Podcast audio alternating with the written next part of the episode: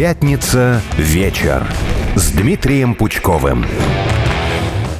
По традиции каждую пятницу в эфире «Радио Спутник» стартует авторская программа Дмитрия Юрьевича Пучкова. Он с нами на прямой видеосвязи. Меня же зовут Татьяна Ладяева. Дмитрий Юрьевич, приветствую. Добрый вечер. Я предлагаю сегодня, без долгих прелюдий, давайте сразу к нашумевшей новости перейдем. Алексей Навальный умер в колонии, причины смерти устанавливаются, реакция, в том числе мировая, она была практически моментальной. Вот, в частности, Столтенберг сказал, что Россия должна ответить на вопросы, а Маргарита Симоньян ему, собственно говоря, и ответила, что Россия ничего никому не должна. Вот ваш комментарий, я уверена, наши слушатели, зрители хотят тоже по этому событию получить и услышать.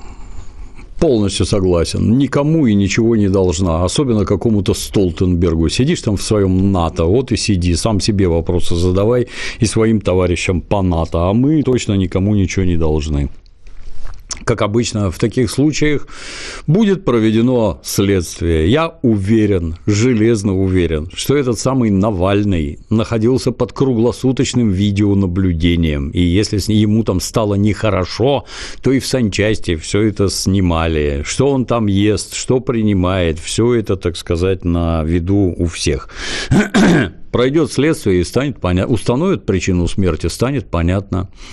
Это естественная причина, ну, извините, каким бы печальным кому ни показалось, оторвался некий тромб, и человек скончался, бывает такое, да, с кем угодно может случиться. Или неестественное, что кто-то помог, а кто мог помочь? Тут, как всегда, смотрите, кому выгодно. Вот нам, Российской Федерации, это вообще не надо. Он наказан лишением свободы и отбывает срок. А вот кому-то за кордоном очень надо а для чего надо использовать как мощный инфоповод в информационной борьбе против Российской Федерации. Ну, так это, как обычно, на фотографии видны уши фотографа. Вот на предмет причастности западных стран к смерти. Вот это вот перво-наперво надо проверить. Ну, а так, внутри страны данный персонаж, он давным-давно ничего не решал, давным-давно ничего не определял, докатился уже до пропаганды среди детей и закон закономерный финал оказался в местах лишения свободы. Скончался? Ну, не знаю. Со всеми так бывает. Вот. А я дополню, что Алексей Навальный был внесен в список террористов э, и экстремистов Росфина мониторингом. А вот mm. про Столтенберга у нас есть еще повод сегодня с вами поговорить, потому что а, генсек НАТО делает очень противоречивые, как мне кажется, заявления. Что он сказал? Страна Альянса не видит никакой непосредственной военной угрозы, в том числе, получается, со стороны России, потому что тогда можно было бы объяснить резким увеличением военных расходов государства Альянса. Ну, простите, пожалуйста, противоречивые справедливости заключается в том, что увеличение расходов как раз-таки происходит. Причем расходов, знаете, э, как финансовых, понятное дело, так и мы понимаем, что географически а, альянс расширяется, расширяется. А, так что же вы, если не видите никакой угрозы, собственно говоря, делаете то, что вы делаете? Ну, в целом это выглядит очень странно. Я напомню, постоянно говорим о том, что интеллектуальный уровень западных элит чем дальше, тем опускается все ниже. То есть вот они дружно, НАТО под руководством США изо всех сил старались втянуть Россию в вооруженный конфликт на Украине, и им это удалось. После чего внезапно, в кавычках, обнаруживается под крики граждан из Бундесвера, внезапно обнаруживается, что у них нет ни оружия, ни боеприпасов. Рассказы о том, что у них внутри ФРГ на один танк приходится 6 снарядов, а больше нет – и изготовить больше невозможно, просто невозможно. Это ничего кроме оторопи не вызывает. Вы, вы про какую войну там говорите-то вообще непонятно. Первое, оно же главное, это вы вот так вот готовились, да, к отражению советской агрессии, к отражению российской агрессии. Вы же лгали все время, все время лгали. Никто на вас не, не собирался нападать, а вы вы всему миру лгали, а вот теперь, ой, давайте изготовим побольше снарядов, а оно так не работает. Зовите капиталиста, кто у них там, Рейн Металл или кто там у них, Он придет и скажет, а сколько вам надо? Вот там 5 миллионов, да, допустим, снарядов. Да, могу такой завод построить. Да, действительно, да. Без базара. Через три года начнет выпускать ваши 5 миллионов. Только вы мне для начала кредиты дайте, я на свои ничего строить не буду. И гарантируйте то, что вы все эти снаряды у меня купите. Вот так будем разговаривать? Нет, нет, не будем. И, и чего? И где там кто куда побежал, что строить? Шухер-то мы видим. Шухер, вот эту вот беспорядок. Знаете, как вот ночью в коммунальной кухне свет включили, и там тараканы во все стороны побежали. Вот это вот такая же картина. Так-то нам ничего не интересно, так-то у нас тут все хорошо, только вот снаряды изготавливать некому, леопарды заканчиваются, и вообще все плохо. Выглядит, ну, я не знаю, шизофрения какая-то. Какой, какой-то последовательности хотелось бы, наверное. Да, и причем сразу после вот этого заявления, что нам никто не угрожает, э, следующее, что миллион беспилотников мы планируем передать Украине. То есть это тоже одно с другим э, не до конца вяжется с точки зрения как угрозы, так и с точки зрения того, что а, вроде как деньги там заканчиваются, иногда говорят, да, и вооружение тоже под большим вопросом, и то, о чем вы сейчас говорите про танки. А вот беспилотники миллион есть, пожалуйста, Украине будем отдавать. Да, да, да. К слову, еще вот такие сообщения появляются, но это так, знаете, для размышления, мне кажется. Э, различные а, средства массовой информации, зарубежные, естественно, пишут о том, что многие страны сблизятся с Россией в том случае, если а, США а, когда-либо выйдут из НАТО. Но и мне очень сложно предположить вообще такую картину, по крайней мере, точно не в ближайшем будущем. Но, говоря про это, еще там и Трампа вспоминают, мол, того, если Трамп придет к власти, да, то тоже все изменится. Но, к слову про Трампа, Владимир Путин назвал Байдена более предпочтительным политиком для России, более опытным. Здесь тоже, наверное, сложно с этим поспорить, но Трамп, в свою очередь, воспринял это как комплимент. Вот я, честно говоря, думаю, что немножечко Дональд у нас лукавит, и на самом деле, может быть, на Владимира Владимировича обиделся. Как вам кажется? Не, не думаю, нет. Владимир нет? Владимирович, как тролль 80 уровня, а может быть даже и 82-го, взял и сказал, что для нас, конечно же, лучше Трамп. Ща там взвод вот кто на самом-то деле агент Кремля. А Трамп захлопал в ладоши. Все правильно, все правильно. Я России не друг, а вот Байден друг. Это очень сильно сыграет на выборах. Тут без разницы, кто для нас лучший друг, худший друг, они оба для нас никакие не друзья. И внешняя политика Соединенных Штатов от смены президентов практически никак не меняется. Недавно нам Барак Обама рассказал, что на самом деле Соединенными Штатами управляет какой-то deep state, а вовсе не президент. Так что одного Петрушку заменит на другого, это ничего не изменит. А вот на этой выборной предвыборной агитации сыграет очень серьезно, да. Вот и оказывается, какой Байден. Отлично получилось. Забавно. Слушайте, ну на самом деле еще ведь очень много приходит сообщений, они повторяются все чаще и чаще от различных а, как политиков и политологов, да, ну экспертов, которые любят э, что-либо комментировать, так и непосредственно там, допустим, от а, Камала Харрис. Она говорит, я готова сменить Джо Байдена, способна руководить, но понятное дело, там, если что-то пойдет не так. А почему, если что-то пойдет не так, по крайней мере сейчас, на какой волне это идет? Это доклад Минюста США, который заговорила о, а, об умственных способностях и неспособностях а, текущего президента. И сразу шумиха-то и пошла, что, может быть, вообще он сложит полномочия и передаст их а, непосредственно Харрису. Это шумиха или это все-таки действительно возможный вариант?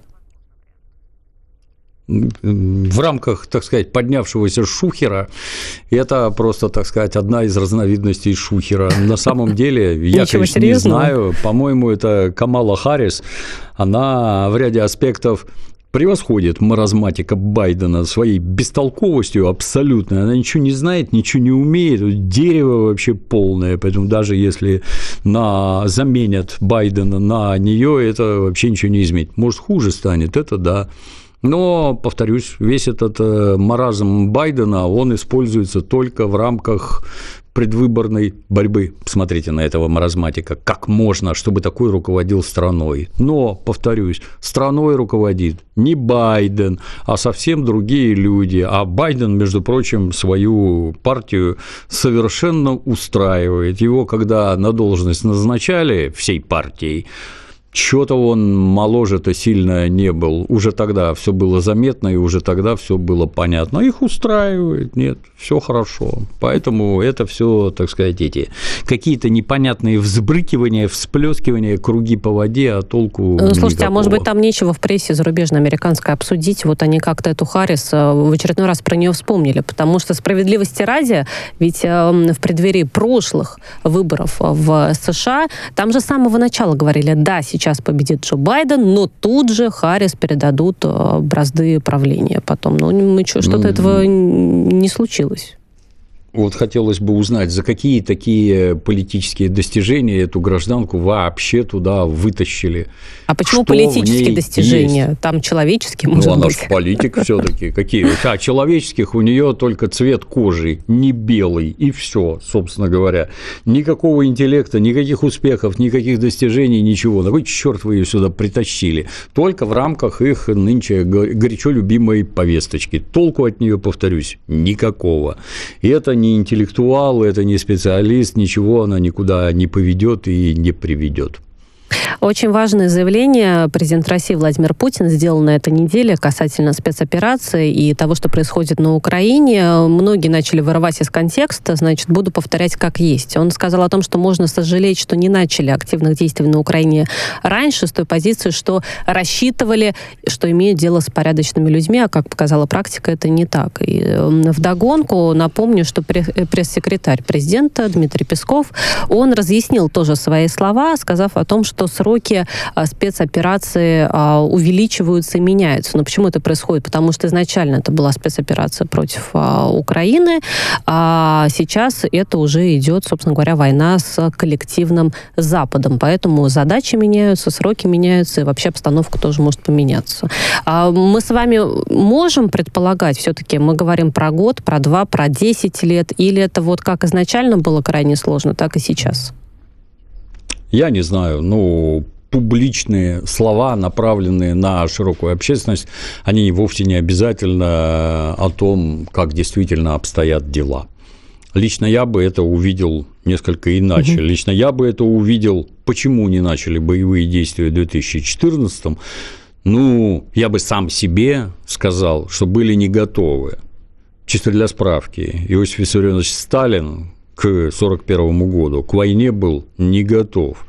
Советская армия красная завершила реформы и стала тем, чем она должна была быть, только к Сталинградской битве – Почему она, собственно, ее и победила? Потому что это были уже совершенно другие войска, не так подготовленные, не так обученные, не так вооруженные. Вот, да, тогда победили. Так и тут. Я бы сам себе объяснял, что мы просто не готовы. Не раскочегарена промышленность, военные заводы не выведены на какие-то мощности, мы это сами видим. Вот. Даже если смотреть СМИ, сколько танков, сколько дронов, сколько самолетов, сколько бомб, сколько снарядов. Мы же видим, что это все менялось за прошедшие два года, даже через СМИ. Я молчу про всякие разведсводки. Ну, одни могут сказать, что если бы напрыгнули тогда, у украинских нацистов тоже ничего не было. Я не стратег, если не напрыгнули, наверное, тому были причины.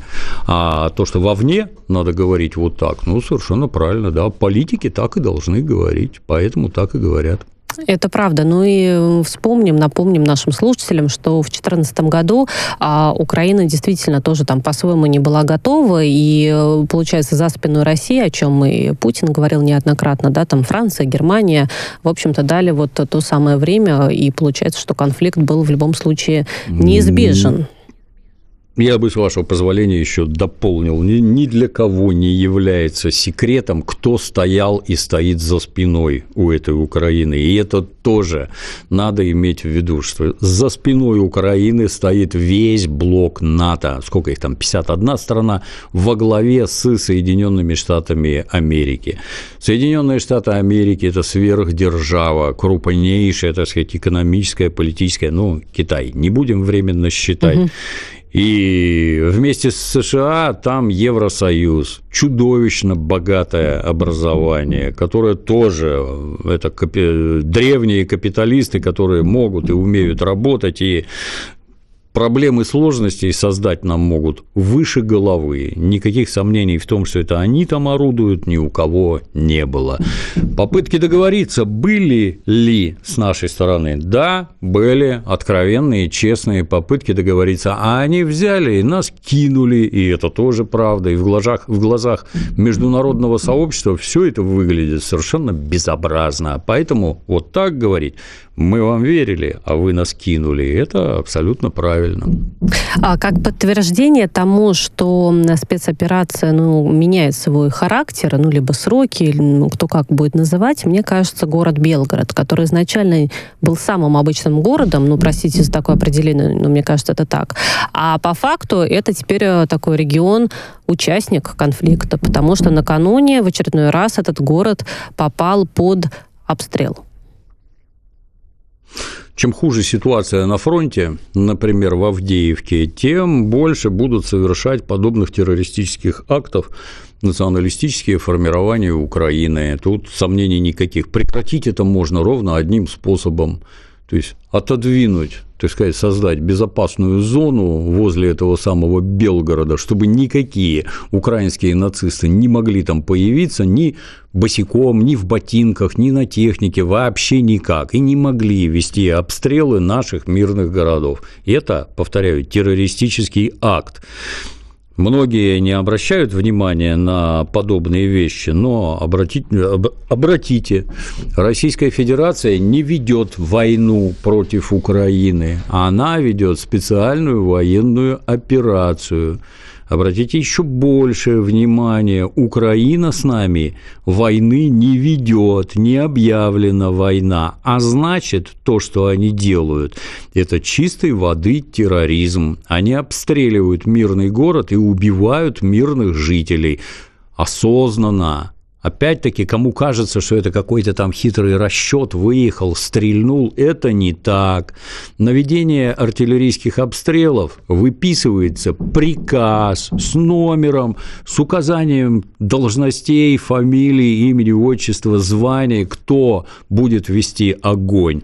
Указываются координаты, по которым ведется огонь. И только после этого техника выдвигается на рубежи и обстреливает мирный город. И это не инициатива каких-то каких-то там отмороженных нацистов. Отмороженные нацисты сидят в руководстве Украины, и это они занимаются терроризмом, убивая наших мирных граждан. У меня пожелание ровно одно. Никаких украинских артиллеристов в плен вообще не брать категорически. Пускай угу. ответят. Но надо еще дополнить обязательно, что среди тех погибших, которые в Белгороде есть, и уже, ну вот после последнего удара, да, я имею в виду, понятное дело, что так их, к сожалению, больше за какие-то уже прошедшие удары, обстрелы, атаки. А дети пострадали, в том числе один ребенок вообще-то погиб, там осколок попал в а, коляску. То есть о каком а, тактическом ударе, как ВСУ могут заявить, мы били по какой-нибудь тоже там военной инфраструктуре, вы о чем? Вы били по там стадиону, детской площадке и прочему. Ну, то есть, понятное дело, а, как дела обстоят. Кстати, вот Мария Захарова тоже прокомментировала этот теракт. Говорит, что те, кто передает ВСУ, должны знать, на что идут деньги. Деньги идут на убийство, получается, а, жителей Белгорода. Да. Да, так точно. Я бы это все время подчеркивал. Ребенок не погиб. Ребенка убили украинские нацисты. А вот какой-нибудь там Борис Гребенщиков, который давал концерты у Бранденбургских ворот в да. Берлине, да, а потом перечислял деньги. Вот на убийство ребенка Гребенщиков перечислял деньги. И тот, кто поддерживает Украину, тот выступает за убийство детей. Я бы непрерывно это подчеркивал. Угу.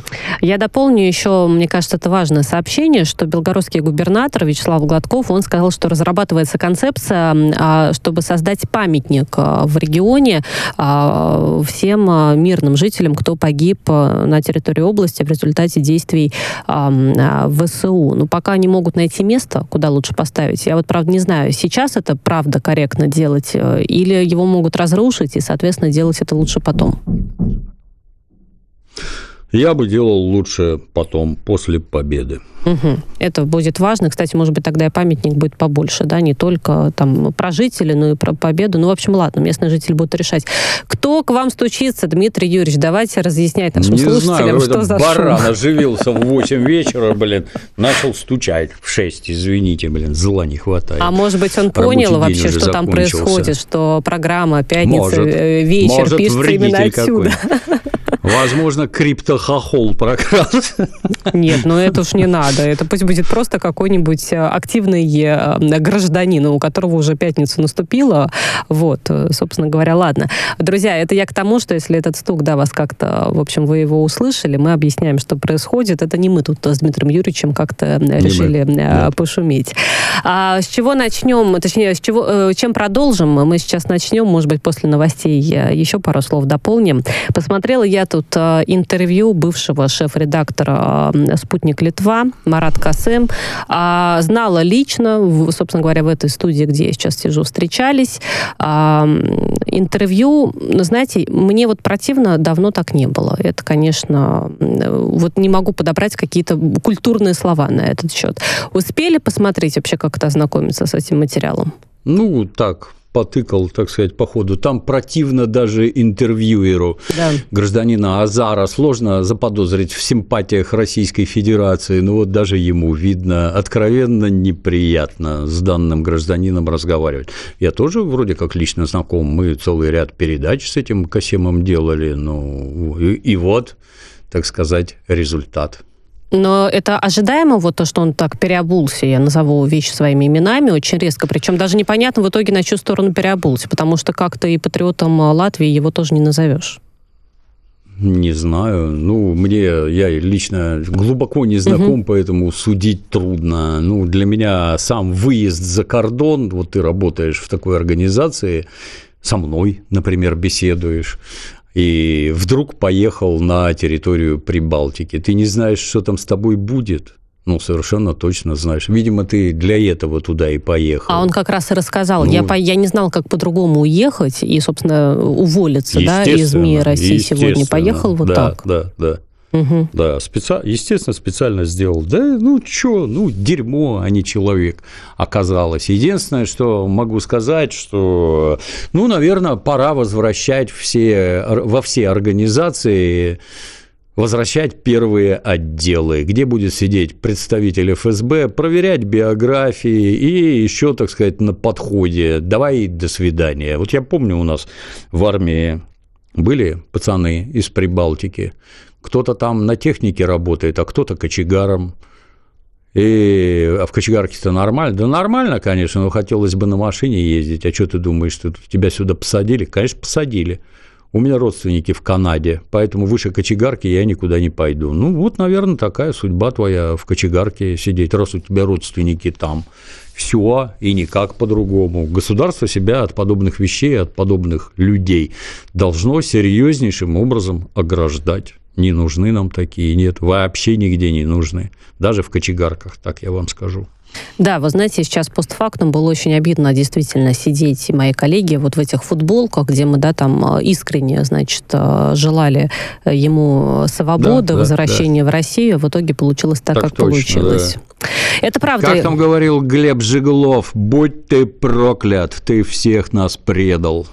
Что бы там ему ни казалось. Да. А, Я обещаю нашим слушателям, что такая самая серьезная а, часть нашей программы, значит, и самые серьезные итоги мы уже подвели. Это я к тому, что после новостей а, будем чаще улыбаться, смеяться, потому что поводы для этого тоже обязательно будут. А сейчас немного передохнем и новости на радио «Спутник» послушаем.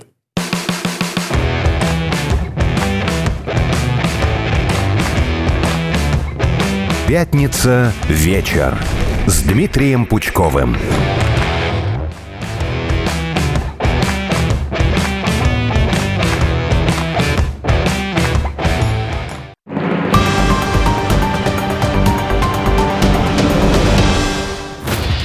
Пропустил программу? Не беда. Весь эфир и не только.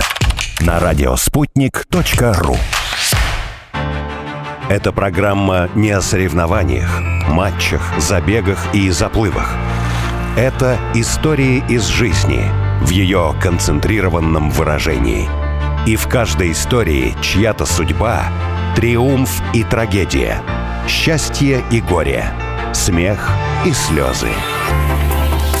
А еще спорт – это уникальная возможность пережить то, что редко случается в нашей повседневной жизни. Споры о спорте. В субботу в 16 часов на радио «Спутник». Континент, ставший колыбелью человеческой цивилизации. Дюны высотой с Эйфелеву башню. Крупнейшая в мире пустыня. И самая длинная река на планете. 55 стран. Новые туристические направления. И ни одной антироссийской санкции. Все об Африке и жизни Черного континента по субботам в 15 часов на радио «Спутник». В программе Турала Керимова «Африканское турне».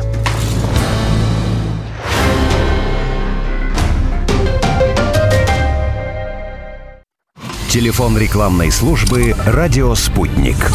Плюс семь четыре девять пять девятьсот пятьдесят шесть ноль шесть пять. Радио «Спутник». Новости.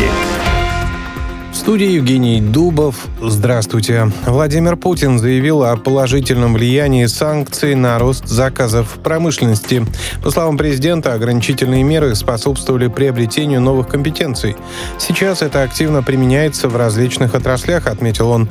Путин пояснил, что имеет в виду и качество работы, и сами технологии. При этом глава государства указал, что реализация таких проектов невозможна без профессионального персонала, поэтому подготовка очень важна. Президент подчеркнул, что вузы, техникумы и лицеи должны работать в тесном контакте с производством. Вячеслав Володин заявил, что смерть Алексея Навального выгодна западным странам, в том числе руководству США, НАТО, канцлеру Германии Олафу Шольцу, премьер-министру Великобритании Риши Сунуку и Владимиру Зеленскому. Спикер Госдумы утверждает, что эти политики хотят разорвать экономику России, захватить ее ресурсы и остановить развитие. По его словам, они начали обвинять Москву в произошедшем, не дожидаясь результатов судмедэкспертизы и выводов следствия. В пятницу региональное управление ФСИН сообщило, что Навальный умер в исправительной колонии номер 3 в Янао. Ему стало плохо после прогулки, медикам не удалось его спасти. Алексей Навальный был внесен в список террористов и экстремистов. Россия ведет переговоры о безвизовом режиме с несколькими странами. Это заявил замминистра иностранных дел Евгений Иванов. Он сообщил, что информацию опубликуют сразу после подписания соглашений. Дипломат добавил, что также планируется расширить список стран, граждане которых смогут получать электронные визы для посещения России. Банк России видит пространство для снижения ключевой ставки, однако делать это регулятор планирует постепенно. Об этом сообщила глава ЦБ Эльвира Набиулина. По ее словам, позитивные изменения могут произойти во второй половине года. Сегодня Банк России сохранил ключевую ставку на уровне 16% годовых. Устроившему стрельбу после ДТП в центре Москвы предъявили обвинение по статье хулиганства. Свою вину он признал частично, заявили в столичной прокуратуре. Там отметили, что инцидент произошел на улице Плющиха накануне. Трое пострадали, один был задержан. Ранее сообщалось, что один из участников перестрелки боец ММА Расул Ачаев. Фигурист Евгений Семененко лидирует после короткой программы на Всероссийской спартакиаде по зимним видам спорта в Магнитогорске. Второе место занимает Владислав Дикиджи, а третье – Роман Савостин. Финал Гран-при России по фигурному катанию завершится 18 февраля, а завтра пройдут произвольные программы мужчин. Это все на данную минуту. Оставайтесь в курсе событий. Разберемся вместе в том, что происходит в мире на радио «Спутник».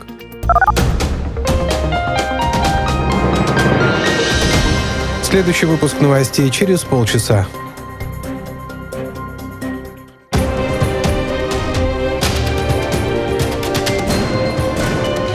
Радио «Спутник». Разберемся. Москва, 91 и 2 FM.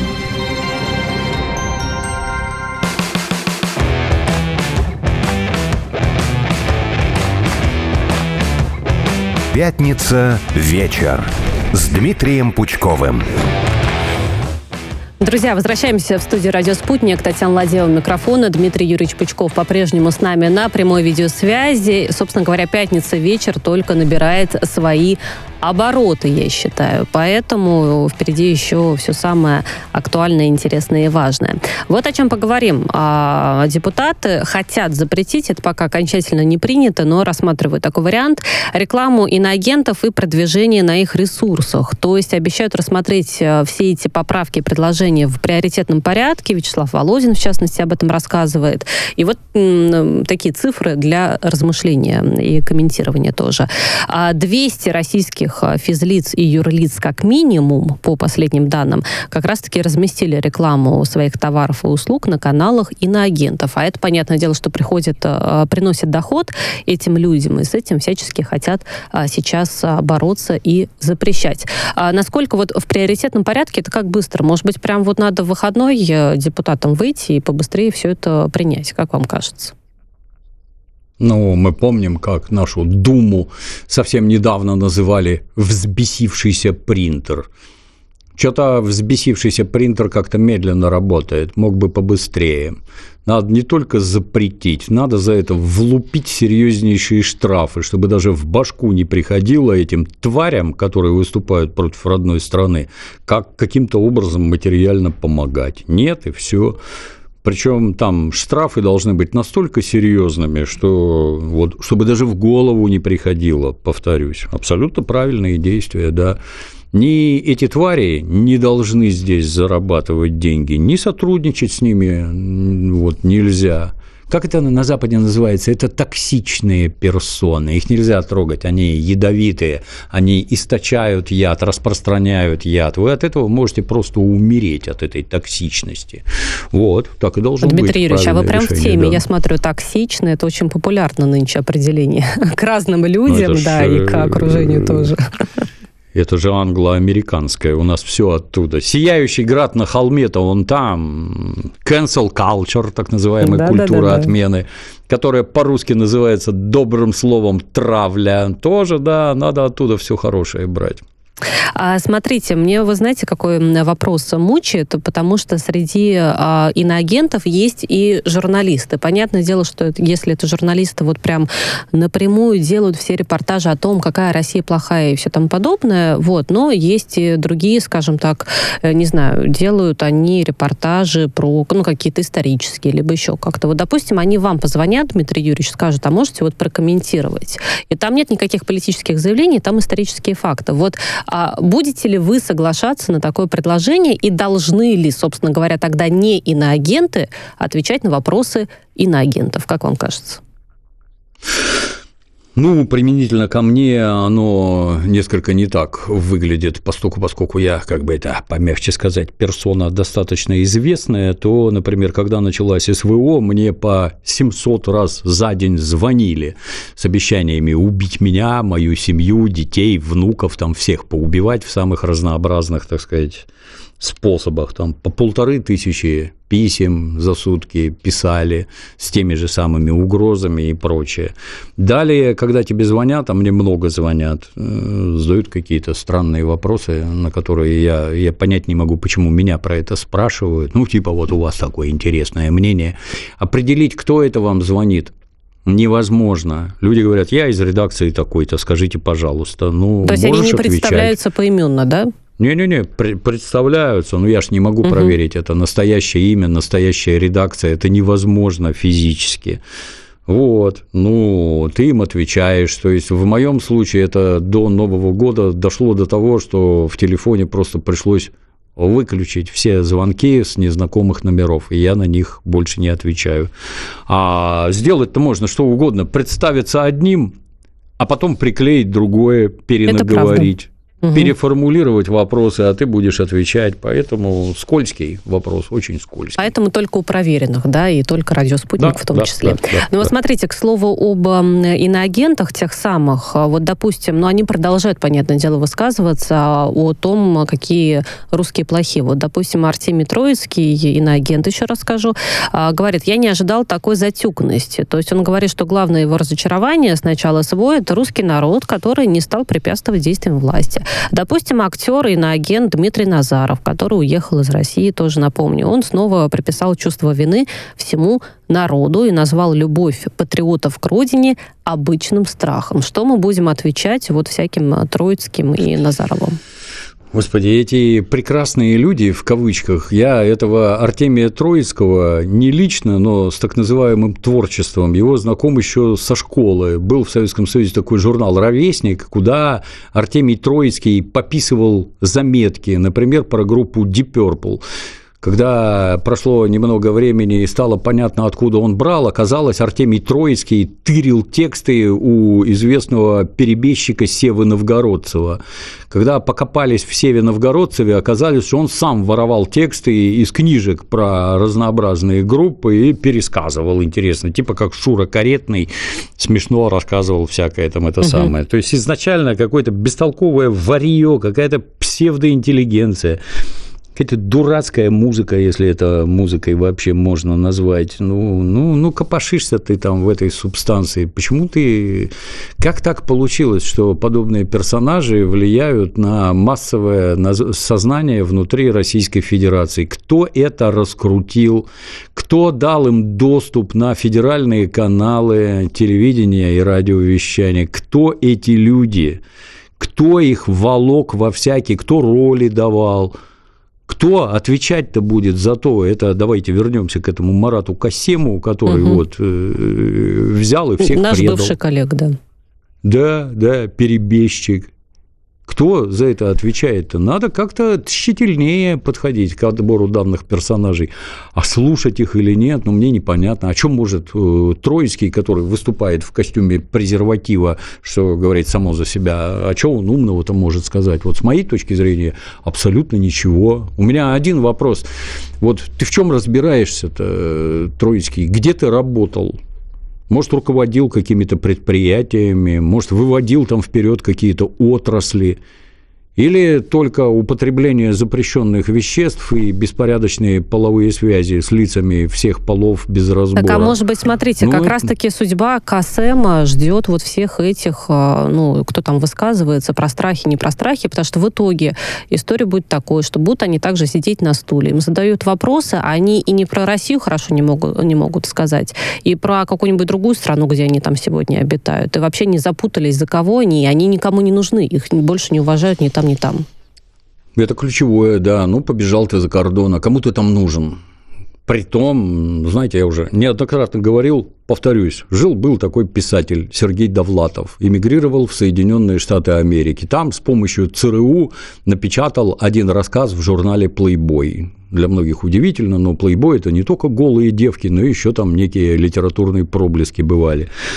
Ему, естественно, там объяснили, что это небывалейшее достижение вообще. И задали вопрос, гражданин Довлатов, как к вам такое? А сильно пьющий гражданин Довлатов сказал, я этнический писатель, моя аудитория находится в 7 тысячах километров от меня, поэтому никак. Ну, поздравляем всех вот этих. Никакой интернет вам там, он вообще ничего не заменит. Вы никому не нужны. Самое это страшное, что то, что они там никому не нужны, это нормально и понятно. Там чужие культуры, чужие языки, нафиг вы там не сплющились. Страшнее другое, что вы больше здесь никому не нужны. Ты изменник и предатель, ты выступаешь на стороне откровенного врага, который хочет уничтожить нашу страну и нас убить, а ты на их стороне выступаешь. Ну, молодец, да. Как ты тут деньги зарабатывать будешь, это одному тебе известно. А нам известно совершенно другое. Никак. Все, закончилось. А есть еще одна инициатива, которая внесена в э, Госдуму. Пока обсуждают закон о депортации иностранцев за домогательство к россиянам. Значит, ну хотят там дополнить статью о мелком хулиганстве. И чтобы санкции по этой статье э, предполагали штраф до 5000 рублей и выдворение, собственно говоря, mm-hmm. за пределы Российской Федерации. Вот, возможно, был повод, э, я уж прошу тут, знаете, прощения, и смешно, и грустно будет вот такой пример. Значит, студенты египтянина задержали в Казани за мастурбацию школьниц в зале Бургер Кинга. Ну, в общем, родители увидели, он сидел, как он сам там объясняет, ну, смотрел какие-то там порно-картинки или видео, либо что-то в телефоне, собственно говоря, занимался, чем он занимался.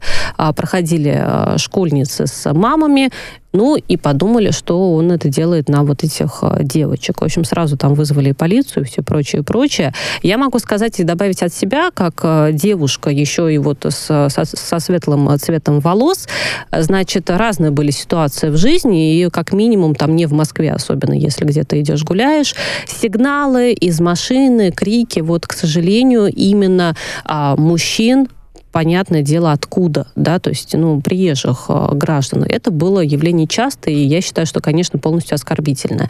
Как относитесь вот э, и к таким ситуациям, и что надо с ними делать? Ну, какой-то странный штраф. 5 тысяч рублей, конечно, подрубит материальное благополучие на корню вообще. Тут печаль, конечно, что это все, естественно, строго в соответствии с законом. Нельзя за это влупить 5 миллионов, но 5 тысяч рублей все равно выглядит смехотворно. Угу. Тут, как обычно, надо заходить с другой стороны. То есть, ну, почему они так себя ведут? Ну, конкретный египтянин вот этот, это просто психически нездоровый человек непонятно. Вы зачем психбольных пускаете на территорию Российской ну, там, Федерации? может быть, еще, Не знаете, надо. да, пустили и взяли на работу, но я думаю, что там особого собеседования в этом плане нет, да, в какие-нибудь рестораны, естественно, э, естественно, фастфуды да. и прочего. Угу. Дальше эти граждане в массе с юга, они едут из деревень, кишлаков, аулов, неважно, как ни назови. То есть это люди из сельской местности. Они не сильно воспитаны, между прочим, точно так же, как и у нас. Вот орать в общественном транспорте, а у нас в горах все орут, потому что там плохо слышно. Ну вот по, они не потому, что как-то вот безобразно себя ведут, угу. хотя есть кто, те, кто ведет себя безобразно, а просто потому, что они в других условиях выросли и все иначе. Например, там нельзя. Я вот когда-то в Средней Азии жил, пойдешь в кино, если на экране происходит поцелуй, весь зал начинает свистеть, орать, топать ногами, потому что это недопустимо, нельзя вот это вот демонстрировать окружающим. Если же приезжают сюда, здесь можно в метро обниматься, целоваться на эскалаторе, и это у людей просто сносит, так сказать, крышу, как тут, тут свобода такая, что можно вести себя вот так. Это заблуждение, естественно. Ну, а далее хочется задать вопрос тем, кто заведует у нас этими миграционными службами, а вы зачем их сюда везете, вот этих людей? Посмотрите на США, там везут тех, у кого есть высшее образование, кандидатская степень, докторская. Вот такие люди в США нужны, а землекопы нет, не нужны. А, а вы зачем их к нам везете? Не надо рассказывать, что здесь никого нет, не хотят работать. Им денег на стройках платят ровно столько же, сколько и русским. При этом завозят людей из-за кордона, а значит, русские на эти стройки просто не попадут. Вон у меня внизу тут сидит охрана в моем этом, я не знаю, офисном ну, офис, центре, да. так скажем. Да, они сюда приезжают из Новгородской области на вахту по 20 суток. Ну, отлично получается, да? А им больше работать негде. Вот половозрелым мужикам, здоровым, они не могут нигде там на стройках работать. Не могут, потому что туда не устроиться. Почему? А потому что вы везете людей из Средней Азии. Это давно пора прекратить прекратить, не пускать сюда, куда попало, ввести серьезнейшие проверки этих персонажей, которые сюда приезжают, пускать их с испытательным сроком, за который они себя там как-то проявят, как в Швейцарии, проживи 10 лет, и тогда тебе, может быть, дадут гражданство. Ну, может, меньше, но, тем не менее, там очень долго жить надо. Только так. По-другому никак не бывает. Если вы думаете, что вы решите какие-то трудовые проблемы вот, на коротком, так сказать, отрезке времени, ну, вы создадите этнические проблемы внутри страны и религиозные, такие, с которыми вы потом не разберетесь, и при этом вы там денег натырите и убежите в Ниццу и Канны, а мы здесь останемся жить с этой прелестью. Пора прекращать, давно уже. Но вот будут рассматривать этот законопроект. Я думаю, что тоже его, наверное, затягивать не будут, потому что так или иначе подобные и ситуации, и вопросы обсуждаются давно. Но смотрите, при этом что не будут обсуждать? Несколько месяцев назад депутаты решили, я уж не знаю, может быть, это просто обратите на себя внимание, чтобы СМИ пообсуждали, поэтому партию не называю, но, в общем, внесли законопроект о запрете так называемых плохих названий. Там есть целый рейтинг, ну, допустим, это а, шалава, лох, попки и прочее, прочее. Ну, в общем, какие-то ассоциации, когда возникают у людей с названиями этих населенных пунктов. Значит, депутаты говорили, надо эти названия запретить.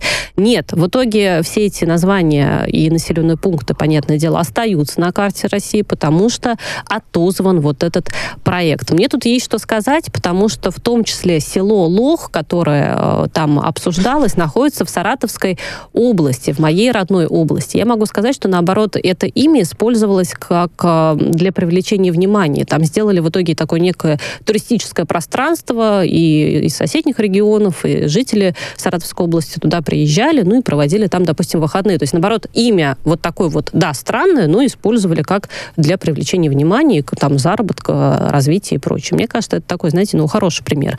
Вы что думаете насчет этого?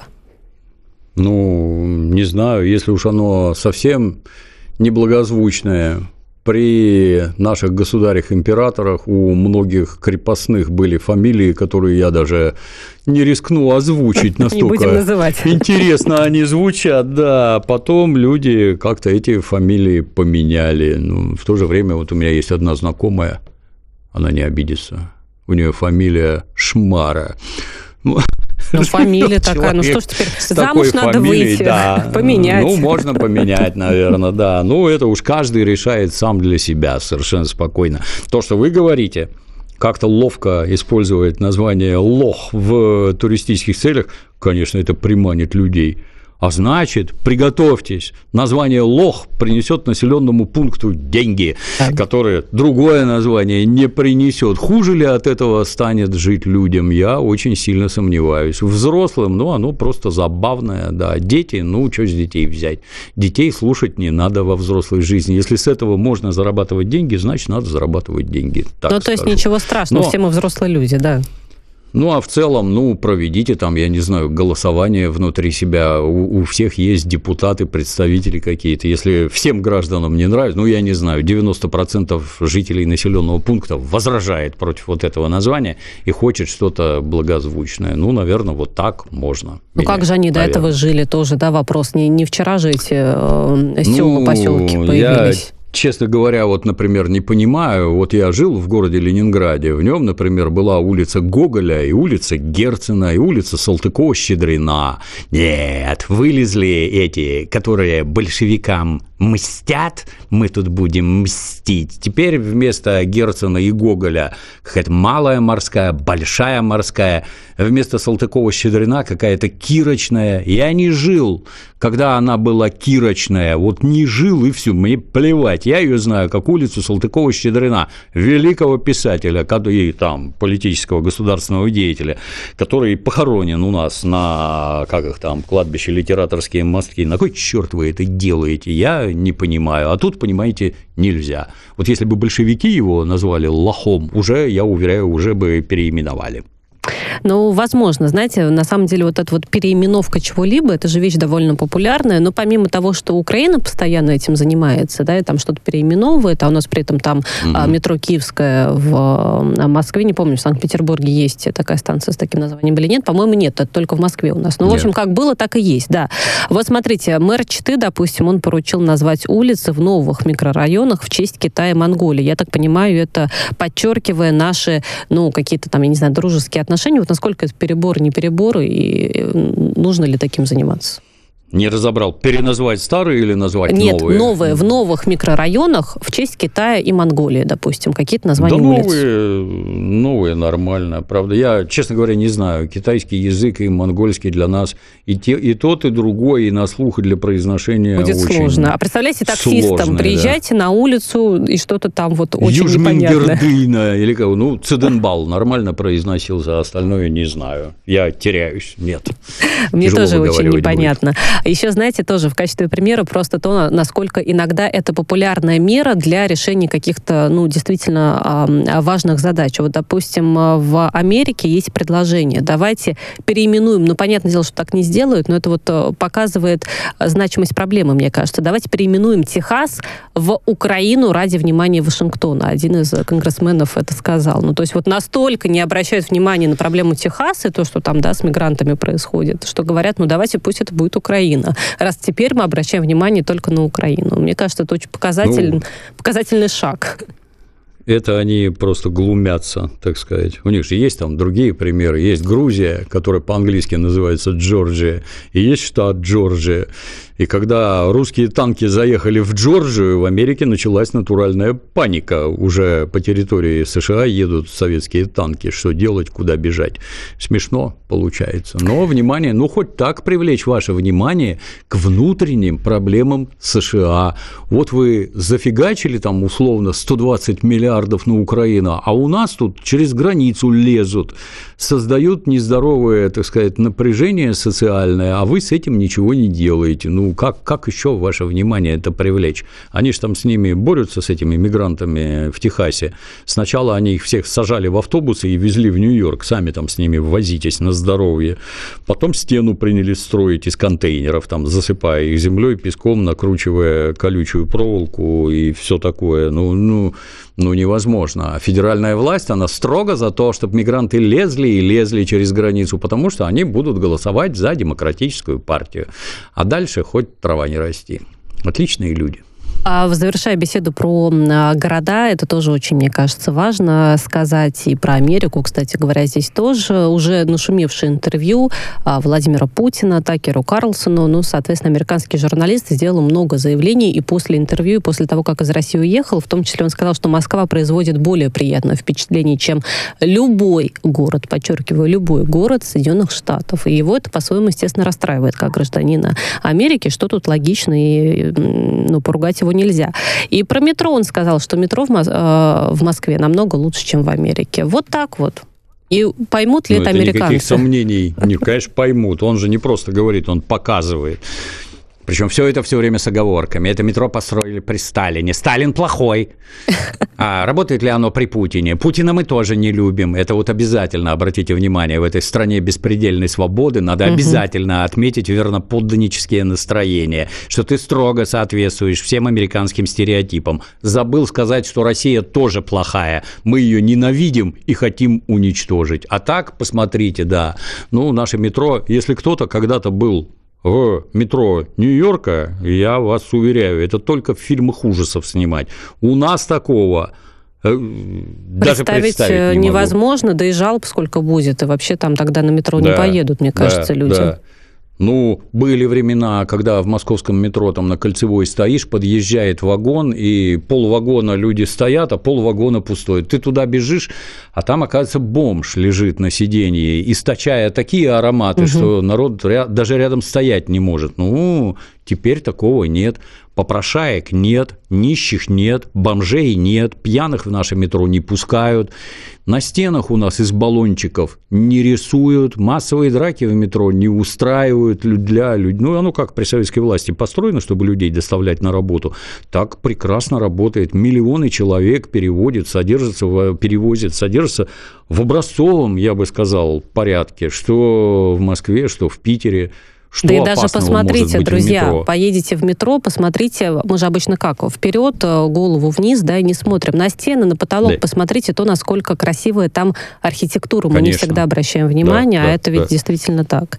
А, завершая... Ну, я бы да. еще чуть-чуть, чуть-чуть сказал бы, ну, бывают у нас, например, карманники. Вот в Питере в туристический сезон на таких перегонах там бывают карманники. Все. Это, это надо по быть части преступности. Да, да, да. да. Но, Но такого, это... как в Америке, нет. А, в общем, внимательность в любом случае. В Москве, в Петербурге и в других городах у нас метро много а, в каких а, районах, городах, населенных пунктах есть. Очень коротко просто скажу ради улыбки. В общем, был ведь День Святого Валентина, но кто бы как ни относился, у нас есть предприимчивые граждане. На сайте Авито в том числе было объявление. Тот самый парень на 14 февраля. И ценник сходить в кафе тысяча рублей, познакомиться с бабушкой, с родителями полторы тысячи и прочее, прочее прочее. Но про этот э, праздник или псевдопраздник уже с Аленой Минчук побеседуете, а я вас благодарю, Дмитрий Юрьевич, и до следующей недели.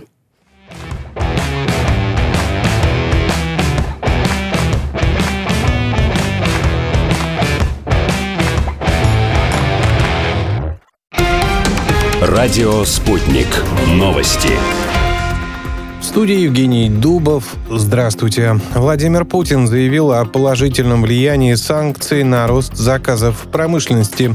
По словам президента, ограничительные меры способствовали приобретению новых компетенций. Сейчас это активно применяется в различных отраслях, отметил он. Путин пояснил, что имеет в виду и качество работы, и сами технологии. При этом глава государства указал, что реализация таких проектов невозможна без профессионального персонала, поэтому подготовка очень важна. Президент подчеркнул, что вузы, техникумы и лицеи должны работать в тесном контакте с производством. Вячеслав Володин заявил, что смерть Алексея Навального выгодна западным странам, в том числе руководству США, НАТО, канцлеру Германии Олафу Шольцу, премьер-министру Великобритании Риши Сунуку и Владимиру Зеленскому. Спикер Госдумы утверждает, что эти политики хотят разорвать экономику России, захватить ее ресурсы и остановить развитие. По его словам, они начали обвинять Москву в произошедшем, не дожидаясь результатов судмедэкспертизы и выводов следствия. В пятницу региональное управление ФСИН сообщило, что Навальный умер в исправительной колонии номер 3 в Янао. Ему стало плохо после прогулки, медикам не удалось его спасти. Алексей Навальный был внесен в список террористов и экстремистов. Россия ведет переговоры о безвизовом режиме с несколькими странами. Это заявил замминистра иностранных дел Евгений Иванов. Он сообщил, что информацию опубликуют сразу после подписания соглашений. Дипломат добавил, что также планируется расширить список стран, граждане которых смогут получать электронные визы для посещения России. Банк России видит пространство для снижения ключевой ставки, однако делать это регулятор планирует постепенно. Об этом сообщила глава ЦБ Эльвира Набиулина. По ее словам, позитивные изменения могут произойти во второй половине года. Сегодня Банк России сохранил ключевую ставку на уровне 16% годовых. Устроившему стрельбу после ДТП в центре Москвы предъявили обвинение по статье хулиганства. Свою вину он признал частично, заявили в столичной прокуратуре. Там отметили, что инцидент произошел на улице Плющиха накануне. Трое пострадали, один был задержан. Ранее сообщалось, что один из участников перестрелки – боец ММА Расул Ачаев. Фигурист Евгений Семененко лидирует после короткой программы на Всероссийской спартакиаде по зимним видам спорта в Магнитогорске. Второе место занимает Владислав Дикиджи, а третье – Роман Савостин. Финал э, Гран-при России по фигурному катанию завершится 18 февраля, а завтра пройдут произвольные программы мужчин. Это все на данную минуту. Оставайтесь в курсе событий. Разберемся вместе в том, что происходит в мире на радио «Спутник».